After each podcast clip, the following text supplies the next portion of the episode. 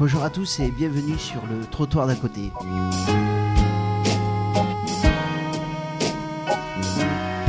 Quoi de plus beau pour finir l'année qu'un livre sur le foot? Mais attention, pas celui des paillettes, des stars en grosse voiture.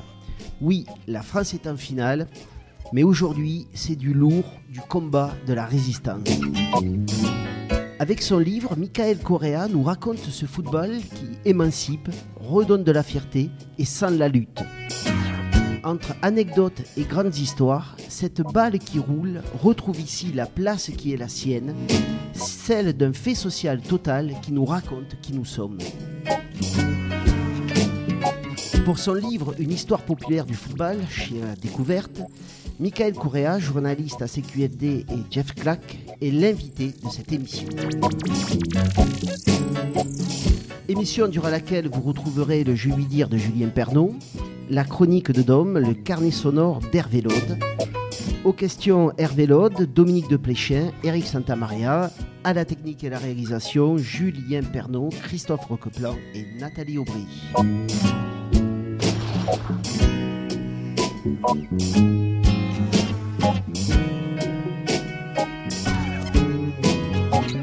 Bonjour Michael Correa. Bonjour. Alors merci d'avoir accepté notre invitation pour cette dernière émission de l'année.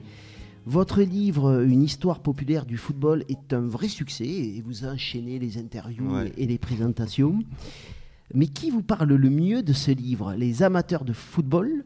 Ou les néophytes qui découvrent cette histoire que vous leur proposez? Eh ben, bon, c'est assez étrange. C'est beaucoup au départ euh, les historiens, j'ai l'impression, qui ont été assez fascinés par euh, l'objet. Je pense que ça fait un peu référence à l'histoire populaire des États-Unis, de Howard Zinn, etc. Donc, ils se sont un peu retrouvés dedans. C'est vraiment les premiers pour moi qui ont vraiment, euh, qui ont un peu sauté sur le bouquin. Après, paradoxalement, la presse sportive s'est très peu intéressée euh, à ce livre. Je pense que c'est la dimension politique euh, du bouquin qui fait que euh, ont peut-être été un peu plus à reculons par rapport à ça. Et ça, peut-être qu'on en reparlera après. Je pense que c'est vraiment une espèce de, de rengaine qu'il y a dans le sport et encore plus dans le foot de dire le, le football c'est quelque chose de pas du tout politique. Il faut que ce soit neutre politiquement. Donc là, c'est vrai que c'est plutôt la presse généraliste qui s'est vraiment emparée le bouquin et moins la presse sportive, contrairement à ce qu'on pourrait attendre. Alors, vous reprenez dans le livre la phrase de Bill Shankly, entraîneur des Reds de Liverpool dans les années 60. Le football n'est pas une question de vie ou de mort, c'est quelque chose de bien plus important que cela. Alors, c'est quoi pour vous cette chose plus importante Ouais, bon, c'est un Anglais qui dit ça, donc c'est pas une phrase anodine. Je pense qu'un Sud-Américain pourrait dire ça aussi. C'est quelque chose qu'on prend- qu'on comprend peut-être un peu moins en France, mais oui, c'est plus important. euh, c'est quelque chose qui est un peu au-dessus de tout, dans le sens où bon, il y a énormément de choses qui se mettent en jeu dans le euh, dans le football. On pourra en parler tout au long de l'émission, mais bon, il y a déjà la question de l'identité sociale qui joue à travers euh, le club, hein, euh, son quartier, sa communauté, etc. Euh, il y a la question du territoire aussi. Par exemple, pour en parler, il y a la question de la tribune qui peut être un, territoire euh, euh, à part entière. Il y a le fait que 11 joueurs peuvent incarner, euh, euh, encore une fois, euh, un quartier, euh, une ville, et on le voit là pendant la Coupe du Monde, un pays à part entière. Bref, ils vont aussi cristalliser une certaine identité euh, très particulière. hein. Là, les Bleus, on en parle beaucoup. Euh, C'est quoi ces Bleus? Qu'est-ce qu'ils incarnent aujourd'hui? Euh, Encore plus quand c'est des joueurs qui sont issus de l'immigration, des quartiers populaires, encore une fois. Qu'est-ce qu'ils incarnent? Donc, bref, c'est plus que, euh, pour reprendre un peu l'ancienne qu'on qu'on- que les anti-foot disent, c'est plus que 11 millionnaires qui courent derrière un ballon. Il y a vraiment plein de choses qui, sont, euh, qui se jouent sur, euh, sur le football. Après, pour moi, et c'est le, but du bouquin, il y a, deux grandes choses. C'est euh, c'est comment c'est avant tout un espace de, de résistance, puis comment ça a été aussi, dès son invention et jusqu'à aujourd'hui, un, instrument, enfin une arme d'émancipation qui a été un peu réappropriée par tous les groupes sociaux qui ont été opprimés à travers toute l'histoire. quoi. Cet espace, on va en parler tout au long de l'émission, mais on va commencer à le découvrir grâce au lui dire de Julien Pernaud. Le foot qui rassemble les jeunes, les moins jeunes, les garçons et les filles, les noirs et les arabes. On se mélange, on change d'équipe, on se bat, on se dispute, on s'embrasse, on perd, on gagne, mais à la fin, on s'en fout car le ballon roule. Football's coming home, it's coming home. Passe au Monégasque et c'est parti Et c'est la transversale La transversale La transversale Pourquoi une population s'identifie-t-elle soudainement à des mercenaires qui sont payés 100 fois, 200 fois le SMIC?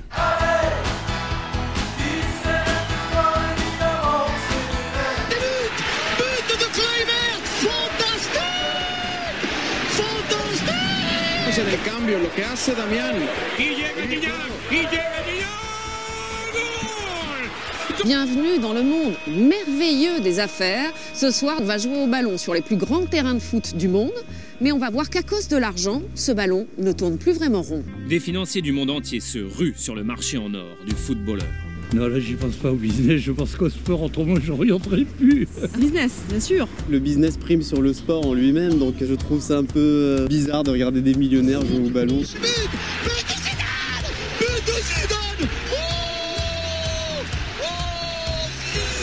Comme souvent maintenant, le match s'est déroulé sans incident.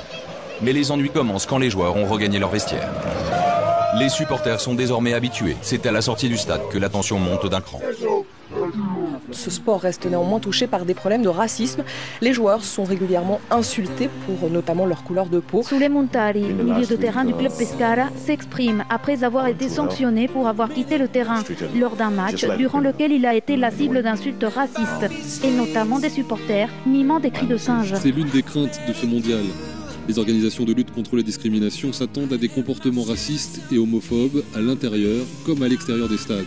Chacun de nous se pose les mêmes questions à l'égard du foot, c'est-à-dire que euh, à la fois on voit bien qu'il y a une appétence évidente des jeunes pour le football, et en même temps le football peut aussi euh, souffrir d'une certaine réputation. On voit le foot professionnel plus que parfois les richesses du foot amateur. C'est un paradoxe que les acteurs du football français constatent depuis des années. Le ballon rond est le sport le plus pratiqué en France, mais il n'est presque jamais enseigné à l'école. Préjugés, mauvaise image, polémique.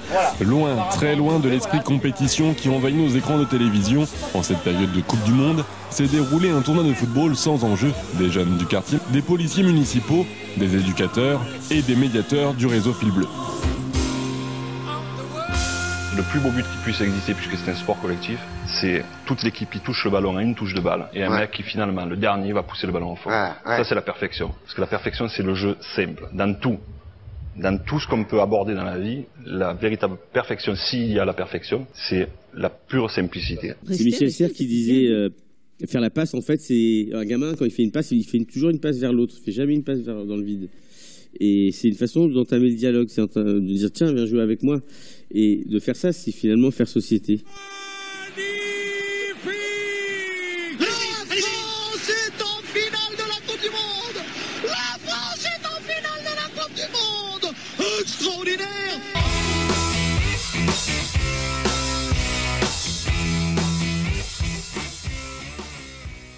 Alors, Michael Correa, c'est tout ça le football?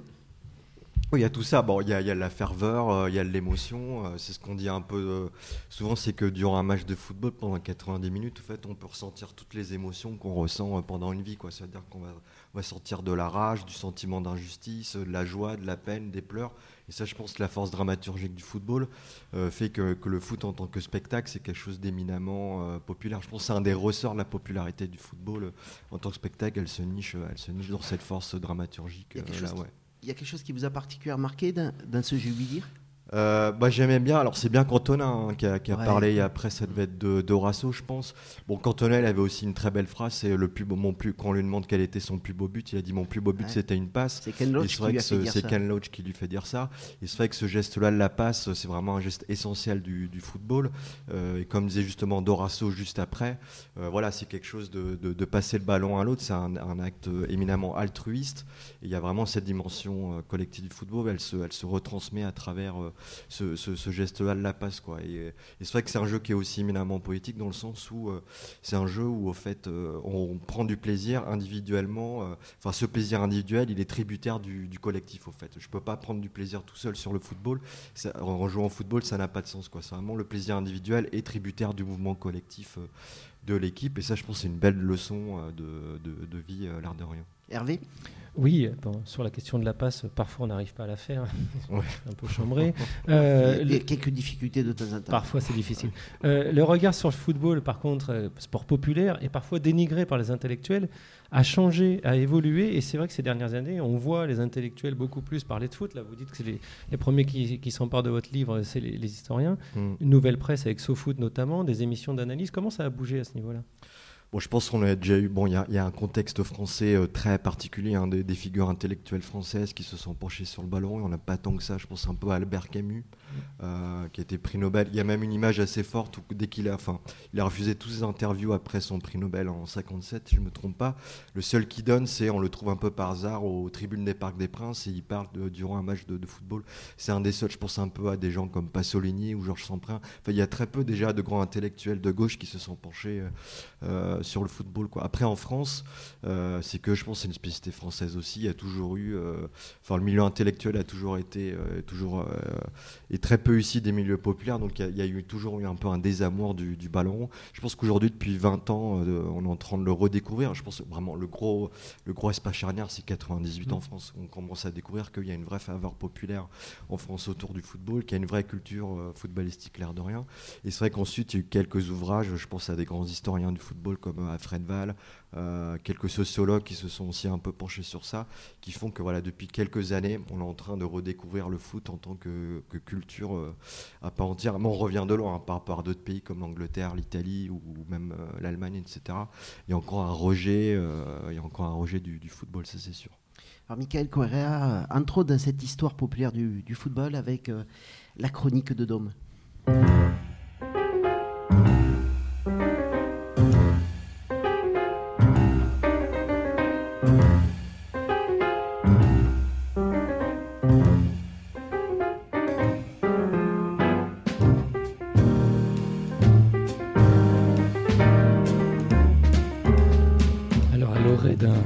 De championnat du monde dont on peut mesurer in vivo les effets qu'il suscite, il est intéressant de rencontrer votre livre et de revisiter la place du football dans l'histoire des sociétés. Ce livre nous aide à répondre à cette question qu'est-ce qui passionne tant dans la planète foot? Avec comme origine lointaine la soul et le folk football, qui jouissent cependant d'une réputation douteuse, c'est à la fin du XIXe siècle et en Angleterre que les institutions scolaires aristocratiques se saisissent de ce nouveau sport pour éduquer les élites à l'esprit de compétition et de domination. Mais le foot va transcender ce territoire originel. Il va permettre de déployer un véritable espace transitionnel au sens de Winnicott, donnant une forme à nos espaces imaginaires, à nos espaces de plaisir, à nos rêveries, à nos révoltes, en les inscrivant dans un espace social. Le foot se révèle un puissant levier de rassemblement, un moyen d'expression et de construction d'une conscience de classe, comme le montrera très vite l'appropriation de ce sport par les ouvriers et par les minorités. Les clubs et équipes de foot, les idéologies qui les ont soutenus, construisent ainsi le théâtre de rapports de force qui ne sont pas que sportifs, et il faut émerger toute la force subversive de ce sport malgré la corruption, le chauvinisme, la gentrification des stades ou encore la pratique du naming. Cette histoire du foot montre ainsi qu'il n'a cessé d'être un terrain d'affrontement politique, économique, que de multiples acteurs sociaux se sont appropriés. Certains s'en sont saisis comme d'un espace d'emprise et de pouvoir sur les individus, d'autres comme d'un espace d'expression, d'émancipation et de force collective au service de leur liberté fondamentale et de leur inscription sociale. Ce n'est en effet pas le moindre des paradoxes du football que d'incarner une chose et son contraire. Il y a une tension entre deux footballs depuis ses origines. Il y a un match qui oppose et régule sans fin les catégories sociales et les individus dans leur rapport de pouvoir et de domination et dans leur appropriation du ballon au profit de leurs causes respectives. Vous avez choisi votre camp, et votre lecture de ce sport est celle, je vous cite, d'un creuset de résistance à l'ordre établi, qu'il soit patronal, colonial, dictatorial, patriarcal. Impossible ici de relater tous les exemples soutenant cette thèse, mais ils illustrent avec force, poésie et humanité la façon dont le foot a permis à des individus et à des groupes sociaux de faire entendre leur voix et leur lutte. Il a permis d'unir les communautés, d'ouvrir des espaces d'entraide et d'évolution sociale. Cependant, dans une époque de sport système intensifié, le foot peut-il toujours représenter un espace de liberté et de contestation? Dans sa capacité à se renouveler, le football de rue reprend-il par exemple le flambeau, renouvelant cet esprit d'espace de jeu, de liberté, de structuration d'espaces sociaux de rencontre et de convivialité? Mais vous faites aussi état d'une forme de récupération par le foot business de cet imaginaire. Alors, est-ce une cause perdue? Non, car pour vous, jamais la joie pure de jouer collectivement au ballon ne pourra faire l'objet d'une quelconque emprise. Le foot est un espace de liberté et le restera. Et votre livre en est sans nul doute une convaincante démonstration.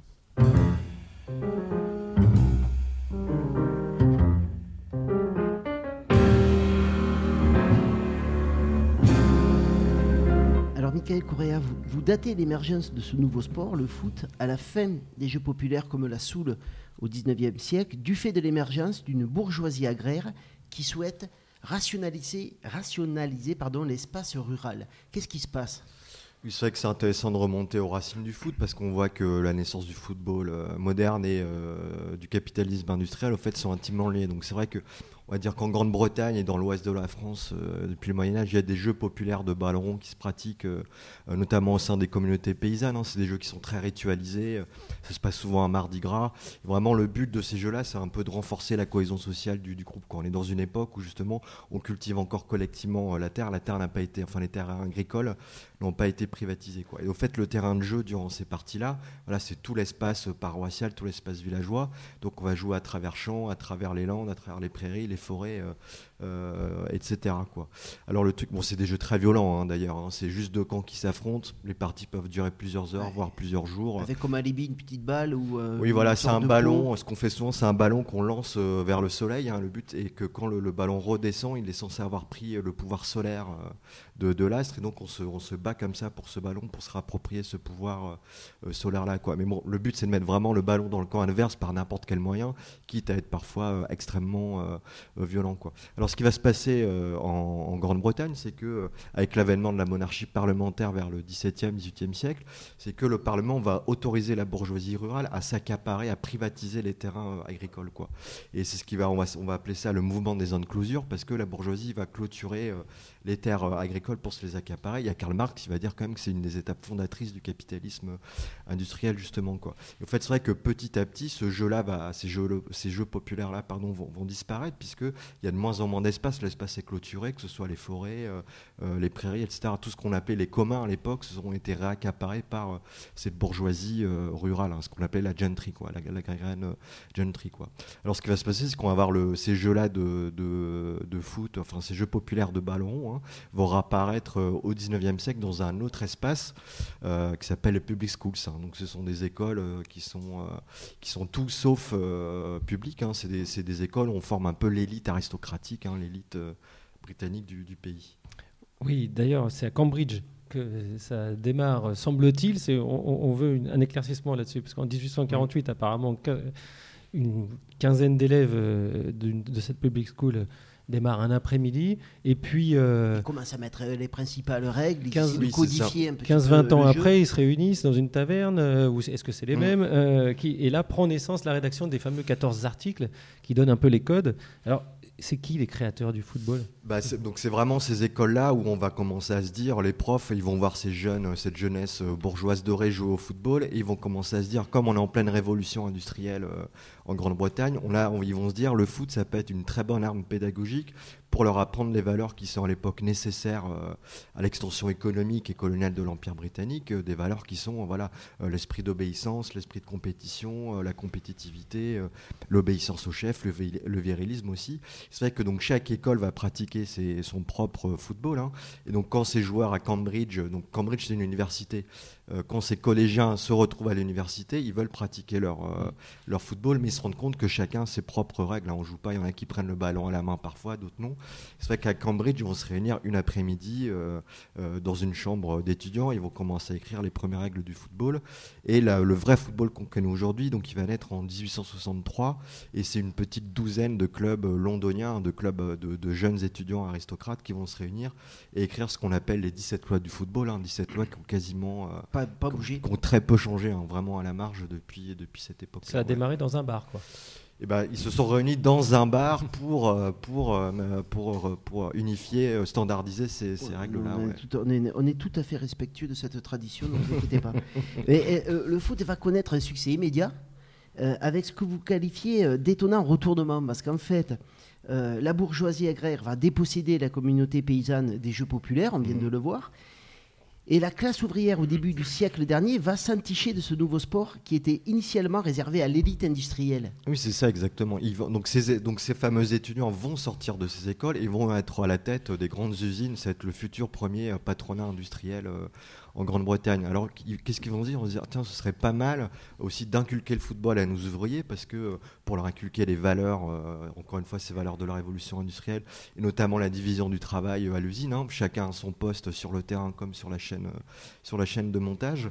Et ça va être aussi pour eux surtout un super outil de contrôle social. Ça veut dire que euh, les ouvriers anglais arrachent de- en pleine lutte la possibilité de, de sortir du travail le samedi après-midi. C'est ce qu'on travaillent plus le dimanche. Voilà, enfin, ils travaillent plus le dimanche ni le samedi après-midi, ce qu'on va appeler la semaine anglaise. Et au fait, les, les patrons vont dire, on va leur euh, apprendre le football pour qu'ils n'aillent pas picoler euh, justement au bar euh, le samedi après-midi. Eux, ils n'ont pas le droit. Et surtout pour qu'ils, et encore pire, surtout pour qu'ils se syndicalisent pas, quoi. Donc ça va être vraiment, c'est dans une optique de contrôle social qu'on va apprendre le, le foot à la working class. Et donc ça va se retourner contre les patrons.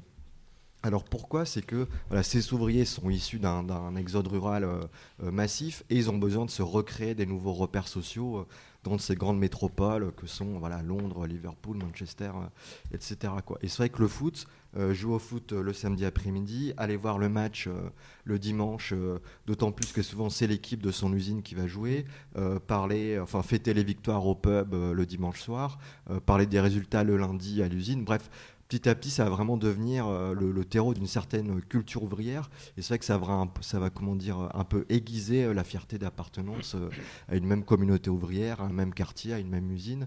Et in fine, bah voilà, ça va un peu euh, participer à forger une certaine conscience de classe quoi, chez les ouvriers. Dominique?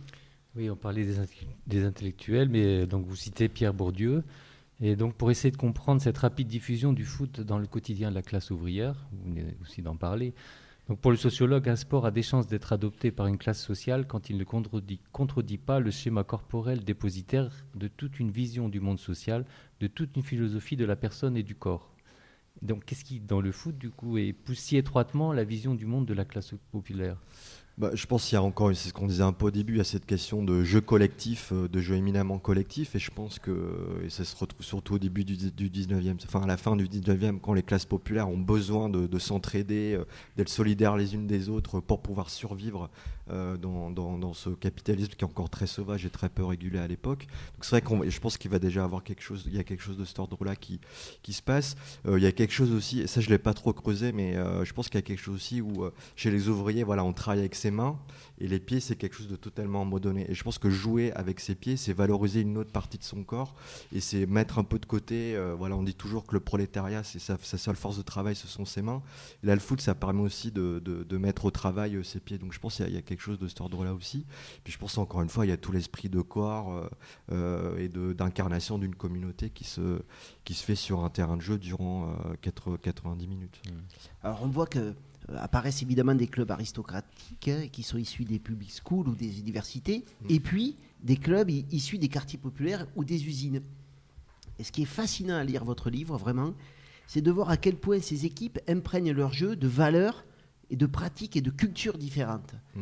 Et notamment, il y, a- il y a une anecdote extraordinaire euh, qui traite de l'apparition de la passe. Est-ce que vous pouvez nous, nous expliquer comment la passe est née dans le football? Oui, c'est vrai que c'est bon, c'est un peu le premier jalon pour moi de l'histoire populaire du, du foot et ça se retransfère surtout euh, durant euh, un match hein, qui, est, qui est vraiment un match clé qui va se passer en, mars 1883. hein, c'est la finale de la Coupe d'Angleterre. En Entre bon, les Old Etonians et les Blackburn. Ouais, voilà, c'est à chaque fois c'est des, des donc les équipes euh, d'aristocrates qui gagnent. hein. Donc là, c'est les Old Etonians, c'est les anciens, les anciens euh, élèves de la Public Schools d'Eton. hein. Et là, pour, pour la première fois, un peu par le voilà, il y a- y a- il y a- en finale, il y a une équipe d'ouvriers qui s'appelle donc le, le Blackburn Olympique, qui vient d'une grande ville, Blackburn, une grande cité cotonnière euh, du nord de l'Angleterre. Et c'est une équipe qui est formée de, plombiers, d'ou- d'ouvriers tisserands, etc. Alors durant ce match, on va vraiment avoir deux visions du monde qui s'opposent. Ça veut dire que les aristos débarquent. Alors déjà, ils viennent en cheval, euh, euh, voilà, d'autres cheval, habillés tout en blanc au stade.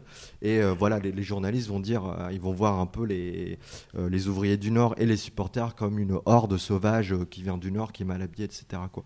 Et c'est vrai que sur le terrain, en fait, donc les Old Etonians, les aristos vont pratiquer un jeu extrêmement individualiste. hein. Ils sont six attaquants devant et le but c'est de partir bien en tête euh, avec le, le ballon, de, de dribbler tout le monde, etc. Ouais, c'est- l'esprit chevaleresque. C'est vraiment l'esprit chevaleresque, c'est vraiment ça. Et le but, c'est vraiment de mettre en avant l'honneur individuel. Quoi. Et euh, rien que pour eux, la passe, c'est vraiment un aveu de faiblesse, au fait, euh, vis-à-vis vis-à-vis des autres. Et face à ça, on va voir euh, cette petite équipe d'ouvriers qui va mettre en place un jeu qui va totalement stupéfier tous les commentateurs et les spectateurs. Ils vont se passer le ballon entre eux. En fait, ils vont s'entraider entre, entre, coéquipiers. Pardon, et ça va vraiment être pour eux une espèce de. Voilà, ça va vraiment incarner sur le terrain leur réalité sociale qui est, encore une fois, cette solidarité, sur les chaînes de montage et cette solidarité au sein des communautés ouvrières. Quoi. Donc la passe, ce qu'on va appeler le passing game, ce sont vraiment les ouvriers qui ont, inventé euh, ce jeu-là, parce que pour eux, c'était une- pour eux, c'était logique de s'entraider sur le terrain, puisqu'on s'entraide à l'usine et dans nos quartiers pour, euh, pour survivre. Donc sur le terrain, on remet, euh, on met en place cette même euh, ré- réalité sociale là Et ils aussi. vont ouais. gagner. Et ils vont gagner, voilà. Et ce sera la première fois, ce sera la dernière fois qu'une grande équipe aristocrate va, va, va gagner cette Coupe d'Angleterre. Enfin, euh, ouais, enfin, ce sera vraiment le début de la réappropriation du, du des ouvriers du- par, du football. football. Hervé Oui, il y a, d'autres lignes aussi. Alors, il y a, les lignes entre ouvriers et euh, aristocrates. Il y a les lignes aussi euh, géographiques et comment ça se déploie au niveau du monde. Et on a été surpris en lisant votre livre parce que, par exemple, on pense que le sport euh, en Afrique du Sud, c'est plutôt le sport des Noirs. On imagine qu'au Brésil, c'est aussi les classes populaires défavorisées, et notamment africano-brésiliennes, qui, qui débarquent, qui commencent. Et en fait, pas du tout.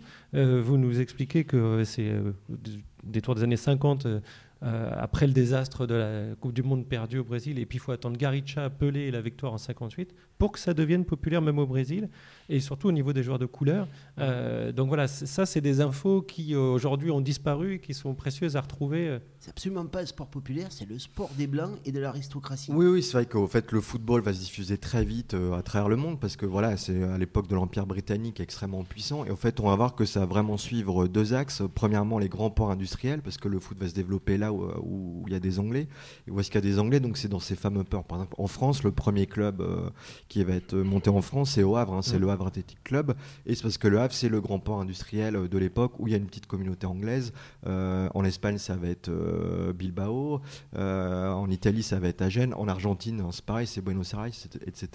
Et c'est vrai qu'au Brésil, c'est très particulier. C'est euh, un britannico-brésilien qui s'appelle Charles Miller, hein, dont le, c'est un fils d'ingénieur euh, des chemins de fer, qui va faire sa scolarité en Angleterre, dans- encore une fois dans une public schools, et qui revient de voyage, euh, revient de sa scolarité à la fin du 19e, avec dans son sac à dos euh, un ballon et les règles du football. Quoi. Donc il va vraiment commencer à, à, prendre le football à ses copains. Et c'est vrai que jusque dans les années 20-30, euh, le football, c'est avant tout un espace, euh, c'est un jeu qui sert à cultiver l'entre-soi bourgeois, l'entre-soi colon. C'est vraiment un sport, un sport de blanc. Bon, en Afrique du Sud ouais. aussi. hein.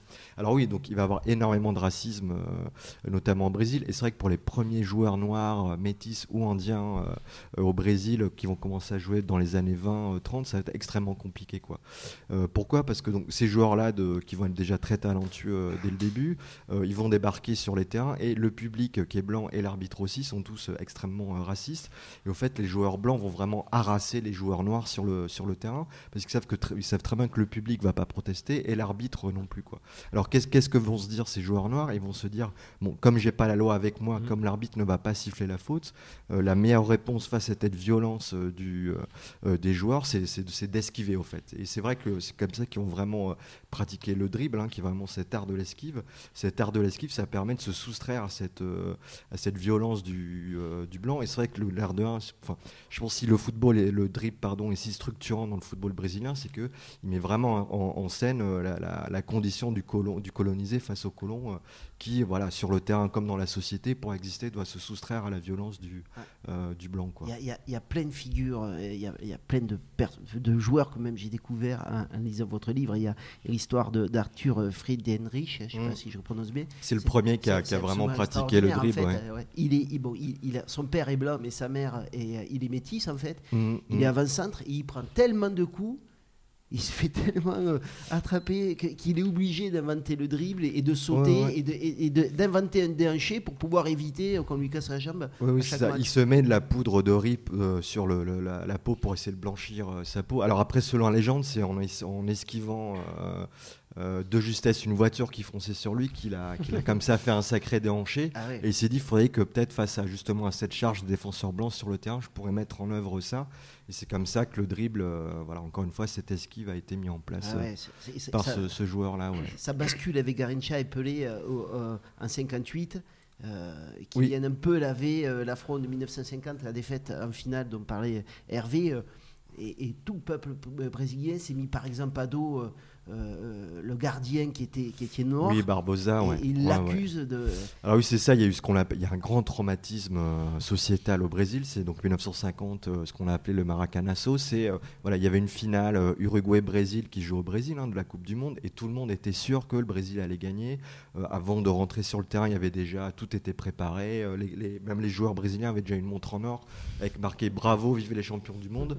Mais sur le terrain, qu'est-ce qui va se passer donc au fameux stade du Maracana? Les Uruguayens vont marquer un but et tout le monde va rentrer. Ça va être une vraie stupéfaction. Je crois qu'il y a quand même 4 ou 5 personnes qui vont sauter, qui vont se suicider euh, au Ouais, Maracana a 100 000 tellement. personnes au Maracana. Oui, voilà, il y a Ça, 100 000 c'est- personnes à l'époque parce que vraiment, c'est vraiment le ciment social déjà dès les années 50 euh, euh, au Brésil, quoi. Et on va surtout, se- on va, on va, il y a déjà quelques joueurs noirs dans l'équipe brésilienne.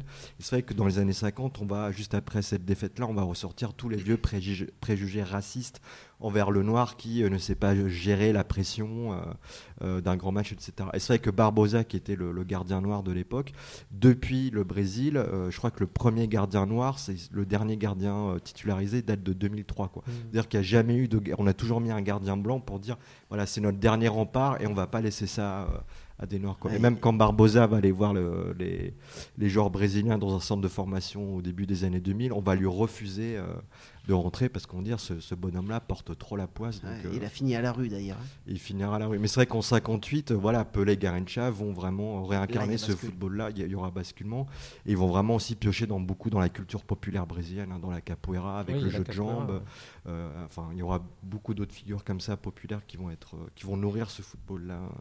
brésilien. Dominique Alors la question de l'argent dans le foot, vous parliez de montre en or, et du professionnalisme, eh ben, elle s'est également très vite posée. Et curieusement, euh, est devenue un point de fracture, car ce sont plutôt les clubs des classes populaires qui ont d'abord soutenu le fait de payer des joueurs. Ouais, c'est un peu une des contradictions du foot, c'est que la professionnalisation, c'est une revendication ouvrière à l'époque. quoi. Mm. C'est que voilà, les aristos veulent que le foot reste amateur, parce qu'eux, ils ont le temps de jouer, donc il n'y a, pas de souci. Mais les ouvriers qui sont embauchés euh, pour euh, jouer pour le club de l'usine, eux, ils perdent une journée de travail à l'usine, donc ils vont commencer à réclamer que le, le patron euh, donne un petit billet pour compenser cette perte de, de journée de travail.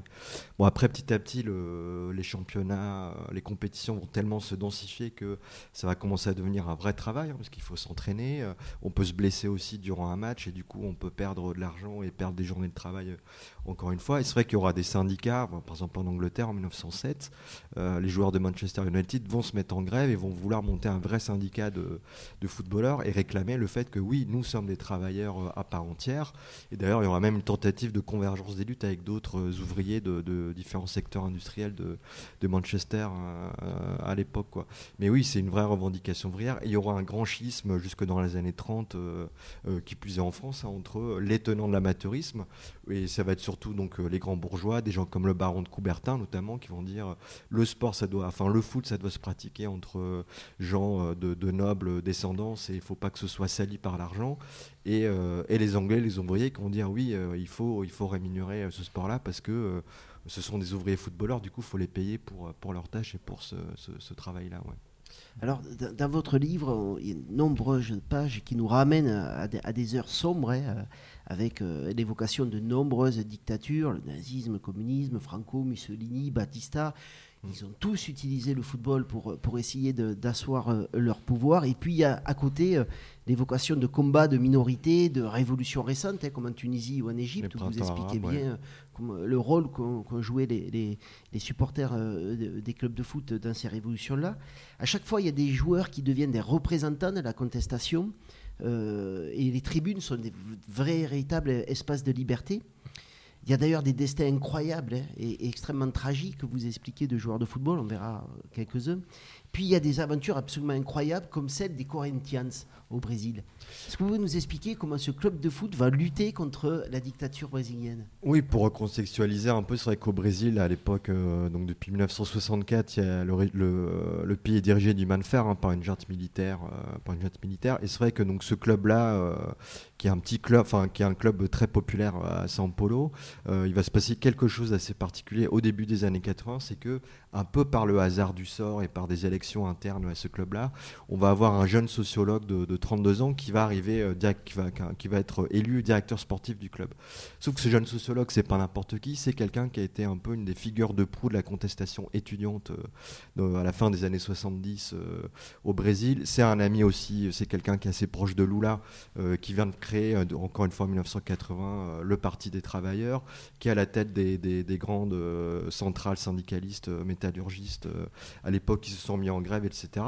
Donc ce directeur sportif, quand il vient, il dit bon, euh, le football, c'est un espace qui est vraiment aussi, encore une fois, tenu du main de fer par l'argent, et il faudrait qu'on change les choses de l'intérieur. Et qu'est-ce qu'il va proposer euh, aux joueurs de ce club-là? Il va, il va commencer à proposer à mettre en place des pratiques d'autogestion, c'est-à-dire que euh, on va se réunir, on va parler de comment organiser les entraînements, comment se répartir les richesses du club, etc. Et ça va faire écho parce que en face, on va avoir quelques joueurs qui vont être aussi, qui ont une certaine culture politique. Bon, il y a le fameux Socrates, hein, qui, est, qui est déjà très politisé à l'époque, qui est aussi adhérent au Parti des travailleurs. Euh, il y a Casagrande et Vladimir aussi, qui sont deux joueurs aussi syndiqués, etc. Et donc, ces joueurs-là et ce directeur sportif-là vont faire euh, du des Corinthiens un, espèce de, comment dire, un laboratoire populaire de la démocratie. Ça veut dire que en mettant en place des pratiques auto- d'autogestion, en répartissant équi- équitablement les recettes du club entre la femme de ménage, le chauffeur de bus, les joueurs, celui qui trace les lignes sur le terrain, etc. Euh, ils, vont, ils vont commencer à montrer au peuple que oui, la démocratie marche, parce qu'en plus de en place ces pratiques euh, autogestionnaires, ils vont commencer à gagner, à enchaîner, à engrainer les, les victoires sportives. Quoi. Et au fait, petit à petit, ils vont devenir un vrai étendard euh, euh, des aspirations démocratiques du pays. hein. Même leur maillot, ils vont, ils vont appeler... le- ils vont voter euh, ils vont appeler à, voter pour certaines élections, pour que le- les élections présidentielles soient au suffrage direct, etc. Ils vont aussi être en tête des grandes manifestations de masse anti-dictature qui vont être lancées à partir de 83-84. Bref, ils vont vraiment commencer, ils vont vraiment être, ce- ce- enfin, être cet étendard-là euh, démocratique au Brésil. Et c'est, enfin, en tout cas, les Brésiliens vont se dire, si ça marche au sein d'un club euh, de foot, ça veut dire que ça peut marcher aussi d'une façon plus générale euh, à l'échelle d'une société tout entière. Quoi. Alors, il y, a- il y a une figure aussi, je vais, je vais, vi- on va en parler très très rapidement, mais il y a une histoire extraordinaire, celle de Matthias Sindeler. Oui, Euh, oui. En fait, en 1938, l'Allemagne envahit l'Autriche et euh, l'Allemagne organise un match pour fêter l'annexion. Mais bon, comme, il- comme, euh, il faut qu'on soit bon copain, on, on- on C'est se dit qu'on va faire 0-0. propagande, ouais. ouais, Voilà, donc euh, ouais. il y a 60 000 personnes, il y a le Führer, il y a tout le monde. Il faut faire 0-0 et la 70e, 78e minute, Matthias Sindeler, il prend, il marque un but pour les Autrichiens. Il craque et marque Il un craque. but. Quelques minutes après, il y a son collègue qui s'appelle Karl Selsta euh, qui va marquer un deuxième but. Ils vont aller provoquer les dignitaires nazis en allant danser un peu. Ils vont aller danser en face de, de ces dignitaires nazis-là. Donc c'est vrai que donc Matthias Sindelar, c'est- c'était le meilleur attaquant, des meilleurs attaquants autrichiens, enfin européens de, de l'époque. On le surnomme l'homme de papier parce qu'il est frêle, euh, il est extrêmement mince. Et son coéquipier, donc Karl Selsta, on le surnomme le polonais. euh, sont sur- enfin c'est le polonais, c'est un polonais, pardon.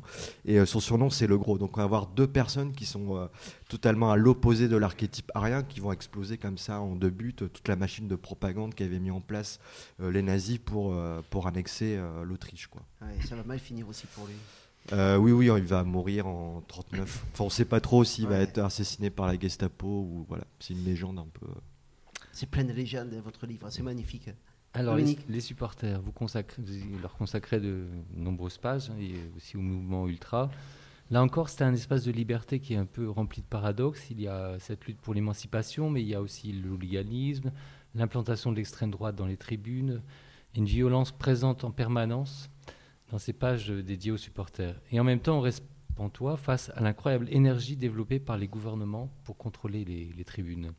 Qu'est-ce qu'on peut retirer au final de cette analyse euh, du monde des supporters Bon, c'est un peu. Je vais essayer de faire court. Il faut savoir que la figure du supporter elle est relativement récente. hein. Il n'y avait pas vraiment de supportering organisé euh, avant-guerre. Donc, c'est vraiment à partir des années 50-60 que ça se met en place. Il y a une espèce de triple mouvement qui s'opère. hein. C'est vraiment la fin des grands quartiers ouvriers, des grandes communautés ouvrières. C'est le début aussi de la société de consommation, c'est-à-dire qu'on va commencer à voir les matchs euh, euh, derrière l'écran. Et, au fait, c'est aussi l'avènement des premières cultures juvéniles. hein. En France, on connaît ça à travers les blousons noirs, par exemple. Il y a les teddy Boys en Angleterre, euh, les Skinheads, etc. Et c'est vrai que euh, pour pas mal de jeunes rebelles euh, issus de, des, milieux ouvriers, on a besoin de refaire communauté. Et c'est vrai que les tribunes de foot, qui sont à l'époque déjà désertées par, par les familles, vont devenir un peu le nouveau territoire à défendre. Et le, club, ça va être un peu un espèce de substitut symbolique aux grandes communautés ouvrières. Donc ça a donné naissance à la culture hooligan en Angleterre et à la culture ultra en Italie.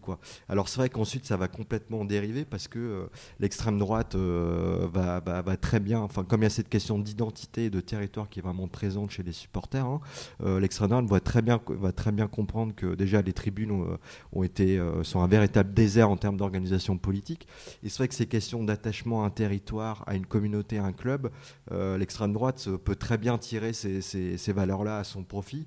Et c'est vrai que donc, dès les années 70 en Angleterre, on va avoir pas mal de groupuscules néo-nazis qui vont infiltrer les tribunes. hein. Et encore, on est, on est aussi, euh, c'est aussi l'avènement de, de la politique répressive de Thatcher euh, envers les classes populaires à l'époque. Donc l'extrême droite va vraiment jouer sur ce repli identitaire-là. Euh, en Italie, ça va être pareil, ça va plutôt se passer en 90-97 avec l'avènement des nouveaux partis fascistes qui vont encore une fois s'infiltrer totalement, totalement dans les tribunes. Quoi. Donc je pense qu'il y a vraiment eu un coche que la gauche a manqué à ce moment-là et qui a lâché un peu ce terrain à l'extrême droite qui a su en tirer, euh, Après, il y a aussi euh, énormément euh, euh, les médias, notamment encore une fois les tabloïds anglais qui se sont vraiment focalisés sur cette violence-là, quitte à un peu. À l'époque, les tabloïds anglais dans les années 70, euh, ils mettent en place chaque semaine une ligue des, groupes de supporters les plus violents. Du coup, les, les jeunes hooligans vont un peu s'amuser à transparaître comme ça dans les, euh, euh, dans les journaux. Quoi. Mais c'est vrai que la violence, elle va être, euh, ça va être une façon aussi de prolonger un peu les rivalités footballistiques. hein. Moins chez les ultras, où c'est plutôt une pratique euh, qui est très à la marche, mais chez, chez, chez les hooligans, notamment à partir des- de- du début des années 80, euh, ça va vraiment devenir une fin en soi, en fait. Et avec des grands drames qu'on va connaître en 1985, le drame de Heysel, où il y aura quand même une quarantaine de morts suite, à, suite à des mouvements de foule provoqués par des hools de, de, de- de Liverpool. Quoi. Mais en tout cas, le- la société vraiment regarder ça d'un œil très particulier parce que dans ce monde euh, euh, postmoderne, de plus en plus policé, euh, surveillé, etc., euh, c'est- c'est- c'est- c'est- c'est, hum, cette espèce de regain de violence va vraiment fasciner pas mal de gens, notamment pas mal de sociologues. Quoi. Après, moi, dans mon livre, j'explique un peu d'où vient cette violence, mais je me suis plus focalisé aussi sur comment ces groupes de supporters-là, comment ils faisaient communauté, justement, comment, au-delà de cette violence-là, sur lequel tout le monde s'est un peu penché, il y avait aussi toute une culture qui a été un peu euh, mise de côté, et au fait, je me- je me- je m'attache plus à, à démontrer comment, en fait, euh, il y a aussi des pratiques de solidarité, d'entraide, de partage de- d'argent, de voyager à travers les pays euh, aussi, oui. toute une créativité Ouais, ouais. artistique avec les ultras, les animations visuelles, les chants, etc. C'est L'humour c'est aussi autre avec, chose que... Les supporters de Besiktas. Oui, il y a aussi tout un art de la raillerie et de ouais. l'insulte euh, qui, est- qui très, est ils ont un maillot particulier. euh, blanc et noir et à la mort de Michael Jackson, ils disent euh, une moitié de ta vie en noir, l'autre en blanc, euh, bienvenue à Bien, Besiktas. ouais, bienvenue au Besiktas. Il y a aussi, euh, c'est vrai qu'on donc le- les supporters du Besiktas, donc c'est un des plus grands clubs, euh, c'est le plus grand club populaire d'Istanbul avec euh, le Galatasaray et Fenerbahçe. Et donc eux, ils ont ils ont pris euh, ils ont pris vraiment part au mouvement, ce qu'on appelait le mouvement de la place Taksim hein, en 2013, qui était un des premiers mouvements contestataires du régime d'Erdogan. Et au fait, quand leur demandait, quand les médias leur demandaient pourquoi vous soutenez les jeunes manifestants, au lieu d'avoir un discours très politique et très cadré qu'ils peuvent avoir hein, euh, par, ailleurs, ils vont toujours faire la même blague parce que euh, y a quelques années auparavant, ils avaient fait une banderole. Alors c'était quand Pluton, la planète Pluton, euh, était sortie. Les astronomes avaient dit euh, c'est une planète qui est beaucoup trop petite pour être considérée, euh, pour être incluse dans le système solaire. Et les supporters, pour déconner, avaient dit les, les- nous supportons la planète Pluton parce que c'est pas la taille qui compte. Et alors pour par rapport à cette réponse de la place Taksim, eux ils ont dit ah ben on a bien soutenu la planète Pluton, la place Taksim c'est à 15 minutes de chez nous, c'était un peu débile de pas soutenir aussi. Bah, à chaque fois il y a cette espèce d'art de la pirouette de, et de la raillerie qui est assez fort avec eux, mais ça cache aussi un vrai discours politique parce qu'il y a un vrai discours politique derrière euh, ces, ces ultras-là qui sont, euh, oui, qui sont éminemment euh, politisés aussi. Ouais, Il y a une vraie nostalgie et amour des supporters dans votre livre, mais il y a aussi, vous ne cachez pas l'extrême violence qui traverse en permanence les, les tribunes et, et ça pose question.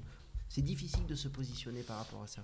Bah oui, c'est difficile. Moi, après, je ne fais pas un jugement moral euh, par rapport à ça. Après, j'essaie déjà à chaque fois de, de la recontextualiser, euh, cette violence-là. euh, à chaque fois, quand même, durant un peu l'âge d'or du hooliganisme, où ça a été vraiment extrêmement violent. Donc, de, bon, ça, ça correspond, ça coïncide déjà vraiment avec l'avènement de Thatcher au pouvoir, où il y aura vraiment une vraie répression envers ses supporters. Elle dira dès le début, dès le début de son mandat, elle dira Moi, j'ai au sein du, des classes populaires, il y a trois figures que j'ai envie d'écraser. C'est le mineur gréviste, hein, euh, avec les fameuses grèves de 84-85, le punk et le hooligan. Quoi. Et donc, c'est vrai qu'ils vont se prendre une répression euh, assez féroce en, euh, en pleine face par rapport à ça. Et c'est vrai que cette violence-là, il va avoir une espèce de. J'essaie de la contextualiser pour dire que déjà, les grandes études euh, de criminologues et de policiers vont dire qu'au fait, euh, il n'y a pas tant que violence que ça, hein, pas plus que dans un. Là, il y a quand même des fois 50, 60 000 personnes qui se réunissent. Et au fait, il y a des fois 1% d'accidents. Et c'est ce qui se passe même dans une ville de 50, 60 000 euh, habitants, euh, l'air de rien. Et j'explique aussi que c'est une violence qui est relativement ritualisée. C'est-à-dire que ça correspond quand même à quelques petites personnes qui se battent entre eux. Et voilà. Alors après, il y a eu énormément de débordements avec ces morts du Haïzel en, en, en 85, mais on a réussi à réguler, à mettre fin à ces violences. euh, Vous les aimez bien, ces supporters. Vous les aimez bien. On va revenir à l'actualité et à la Coupe du Monde, si vous voulez bien, Michael Correa, avec le carnet sonore. Le carnet sonore. Mon carnet, mon dictaphone. Carnet sonore. Décider de ne jamais adhérer à un discours sans faire l'effort de le comprendre. Le carnet sonore. Oui, pour ce carnet sonore, moi j'ai rencontré une autre équipe de France. Donc c'est Hervé De Waal, qui est le directeur technique national de la Fédération française de sport adapté. Euh, il s'occupe du foot et ça concerne les gens en situation de handicap mental et psychique. Et comme votre livre nous y invite, en fait, je l'ai questionné dans un premier temps sur les fondements et les motivations premières de cette fédération. Bah, le, point de départ, c'est surtout une action de parents, hein, de parents euh, et d'éducateurs sportifs qui qui vont militer très rapidement pour euh, bah, pour une prise en compte de la pratique sportive pour les personnes en situation de handicap euh, mental, qui très vite a revendiqué sa place au sein des fédérations des fédérations sportives. Donc elle n'a pas milité pour une place au sein des institutions médico-sociales, mais plutôt au sein des fédérations sportives. Donc on voit que leur ancrage, leur volonté en tout cas, c'est de s'ancrer dans le sport. Bon, à l'heure où les, certains bleus brillent, euh, je voulais demander aussi quels sont les liens avec la Fédération française de football actuellement. Je dois dire que les relations entre la Fédération française de football et la Fédération française du sport adapté euh, sont assez exemplaires dans le domaine sur la, poursuite commune d'un objectif qui est de faire pratiquer le football par le plus grand nombre de personnes possible euh, et une reconnaissance de la spécificité du, champ du handicap intellectuel. On a, le, on a la même passion euh, qui est le, qui est le football, euh, mais en même temps, euh, on ne faut pas confondre les genres. Donc, faut pas confondre les genres. Pour la petite anecdote, le trottoir d'à côté, on avait eu l'occasion d'aller invité par la, la- fédération du sport adapté à Clairefontaine. On était ravis parce qu'ils leur mettent à disposition de temps en temps Clairefontaine pour se préparer à des grands événements. Euh, L'idée, c'est de pas confondre les genres. Votre livre nous parle effectivement de comment euh, il y a eu une espèce de promotion euh, de la classe ouvrière. Là, avec lui, je demande la question de l'inclusion éventuelle des personnes en situation de handicap. L'inclusion, c'est une des préoccupations principales de la fédération depuis sa création, hein. Même si ça s'appelait pas toujours l'inclusion. hein. On a parlé d'intégration, de, de jouer à côté, mais l'inclusion, euh, est- c'est vraiment un, des sujets principaux de notre de notre fédération. Pour nous, le, le, sport, euh, c'est avant tout un, vecteur, un vecteur de promotion sociale, d'insertion sociale, de valorisation de, des, capacités, du potentiel euh, des personnes. Parfois, euh, parfois chez certains de- des joueurs, euh, le football c'est la c'est le seul lien qu'ils ont qu'ils peuvent encore avoir avec la société où tout le reste part un petit peu euh, à volo. Et, euh, à partir de cette activité, ben, c'est reconstruire un reconstruire un parcours de vie, refaire des projets, euh, se réinsérer socialement. Alors, il nous parle aussi du fait que la priorité, même s'il y, y a un haut niveau dans, le sport adapté, c'est l'idée de trouver pour chacun son excellence. Euh, et qui a réussi à trouver un emploi spécialisé, euh, passer le permis, euh, retrouver une connexion avec des amis. et donc, il y a aussi un, niveau, un haut niveau. En Suède, au mois d'août prochain, démarre la Coupe du Monde. Et donc, afin de se un peu informé, de rester dans l'actualité, je vais demander quelle était la prochaine échéance. Donc le premier match aura lieu le 5 août contre l'équipe d'Argentine. Donc j'espère que ce sera bon- un bon signe pour nous. Voilà. C'était le carnet sonore. De Hervé Laude. Oui, donc euh, je voulais vous juste demander une réaction. J'ai pris cet exemple. On aurait pu aussi parler de la Coupe du Monde euh, des SDF qui s'est jouée euh, il y a un moment. Voilà. Comment euh, ces publics-là, qui ne sont pas purement les publics populaires, mais des gens quand même en situation de fragilité, euh, peuvent avancer avec le football? Est-ce que vous avez touché à ça au, au travers de vos- votre étude et, et de votre ouvrage? Bah, toucher à ça spécifiquement, non, euh, pas en tant que tel. Après, euh, je pense que ça reste encore une fois, c'est ce que je disais un peu au début. Le, je pense que la puissance du football, elle réside dans le fait que c'est une pratique très simple, au fait. C'est une pratique pauvre où il suffit juste d'un ballon euh, pour, pour s'amuser. Donc, n'importe qui peut se l'approprier, au fait, de façon très différente. Et comme il y a 17 lois du football qui sont assez relativement simples à s'approprier, en fait, à partir de cette grammaire élémentaire-là, voilà, un ballon, 17 lois et un terrain qui peut être aussi adapté. En fait, tout le monde peut, euh, qu'importe ses spécificités euh, sociales ou pas, peut, peut, peut jouer euh, à son propre rythme, de sa propre façon. Il n'y a pas que le football à 11 aussi, il y a le football à 5, Mm. à 4, à 7, etc. Bon, voilà, c'est vraiment une grammaire comme ça qu'on peut, on peut vraiment s'amuser. Et c'est ça qui est intéressant dans, dans ce sport-là, justement, qu'il suffit de très peu d'équipements finalement pour s'amuser. Et justement, c'est le puissance inclusive du, du football. On la retrouve voilà, avec toute cette diversité de, de fédérations et de façons de jouer euh, au foot. Alors, Michael Correa, dans, l'introduction du livre, vous évoquez la marchandisation du football, les stades vidés des supporters, devenus lieux de consommation, vidés des classes populaires. Face à cette institutionnalisation et ce consommérisme, le foot peut-il encore être un lieu d'émancipation? En fait, le foot dont vous parlez dans ce livre est-il condamné? Non, je pense pas. Je pense que assez. Bon, ça, mettrait du temps à développer déjà. euh, Je pense que le, enfin, le foot populaire, ce qu'on peut appeler le foot populaire, celui qui se soustrait un peu des logiques marchandes, on va dire le foot business, c'est pas forcément deux sphères étanches. En fait, c'est beaucoup plus complexe, euh, que ça. hein. Mais euh, ensuite, on, a aussi un regard très européano-centré sur, sur le foot, le foot business. Par exemple, au Brésil, pour venir au Brésil, il y a 200 millions d'habitants, il y a à peine 2 millions d'adhérents à la fédération brésilienne de football. C'est autant qu'en France. C'est-à-dire que le, le foot de, de- le foot au Brésil, c'est avant tout un sport qui est hors institution, qui c'est vraiment un sport, euh, c'est vraiment un foot de rue en fait. Vraiment La- la ce pelada. qu'on appelle la pelada, c'est vraiment et la plupart des grands joueurs brésiliens viennent de ce foot-là amateur, de ce football euh, de rue. Voilà, il y a le plus grand championnat amateur se déroule au Brésil. Euh, je pense notamment au Sénégal aussi, il y a, il y a un championnat amateur euh, euh, qui est auto-organisé par euh, des associations de quartier qui s'appelle les Navetans. hein. Ça démarre là, ça démarre, c'est que pendant la saison des pluies, donc euh, ça démarre là, ça se termine euh, en septembre. Voilà, ça réunit plus de 500 000 joueurs, plus de 3000 clubs. Euh, les trois quarts des, joueurs qui ont, sénégalais qui ont joué là durant la Coupe du Monde proviennent de ce football-là et l'institution n'arrive pas à mettre la main dessus. Il y a encore Orange qui est euh, la grande entreprise là, de téléphonie qui est aussi très présente au Sénégal, a essayé de s'accaparer ce football-là. Tous les jeunes ont refusé, enfin tous les, ces clubs de quartier ont refusé de cette mainmise de, ce sponsor-là. Et même en France aussi, depuis quelques années, là, depuis 10 ans, le nombre d'adhérents euh, stagne. On est pareil, encore une fois, à peu près 2 millions, 2 millions 2. Et ça, c'est pas anodin, c'est qu'aujourd'hui, le foot, euh, le foot, il se pratique énormément dans la rue encore euh, en France. Quoi. Parce que plein de jeunes, ça les gonfle d'avoir des horaires d'entraînement fixes, voilà, tous les mercredis de 18h à 20h. Ça les gonfle que ce soit l'entraîneur qui sélectionne qui va jouer samedi ou dimanche, etc. Et ils préfèrent cette pratique totalement libre et autogérée euh, dans la rue. Quoi. Il suffit de se balader ici euh, dans les banlieues euh, autour de Paris, tous les week-ends et même tous les soirs, et encore plus là durant l'été. On va avoir des milliers de gamins qui vont s'amuser jusqu'au bout de la nuit. euh, avec le ballon. Donc je pense là c'est vraiment c'est vraiment là que se niche un peu ce, ce football là que pour moi l'institution n'arrivera jamais vraiment à, à s'accaparer quoi. Dominique, une dernière question. Alors on peut pas se quitter sans parler des femmes.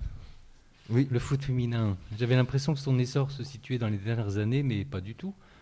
Dans votre livre, on apprend que au début du siècle dernier, les équipes féminines remplissaient les stades avant de subir les foudres de la pensée conservatrice. Alors c'est vrai qu'il y a eu une vraie, il y a une vraie histoire populaire du, du foot féminin aussi. C'est vrai a, c'est un peu suivi euh, la première vague de féminisme euh, qui s'est passée durant la Première Guerre mondiale. Et ça, c'est une vraie histoire qui a été totalement mise sous le tapis euh, par l'institution sportive également, quoi.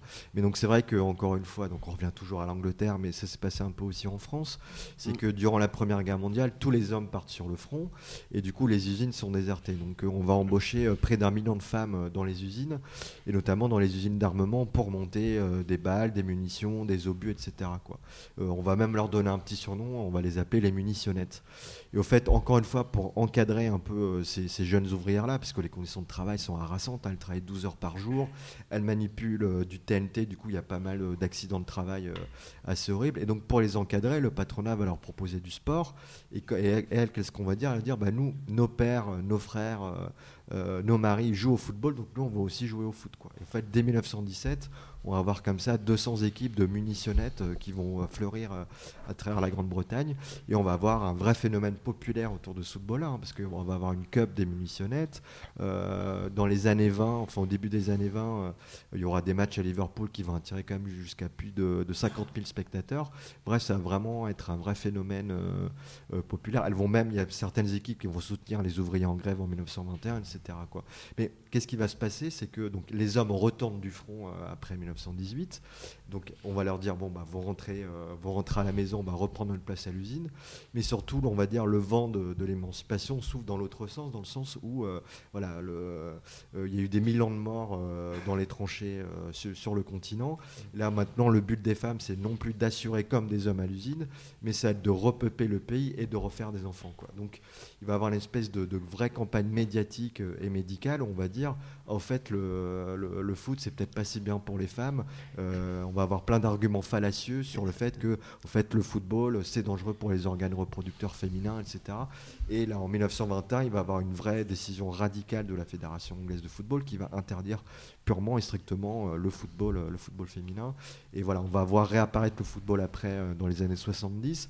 Mais on va avoir comme ça une parenthèse de, de 50 ans où on va, avoir, on va pratiquer le football, enfin les femmes vont pratiquer le football de façon totalement clandestine. Quoi.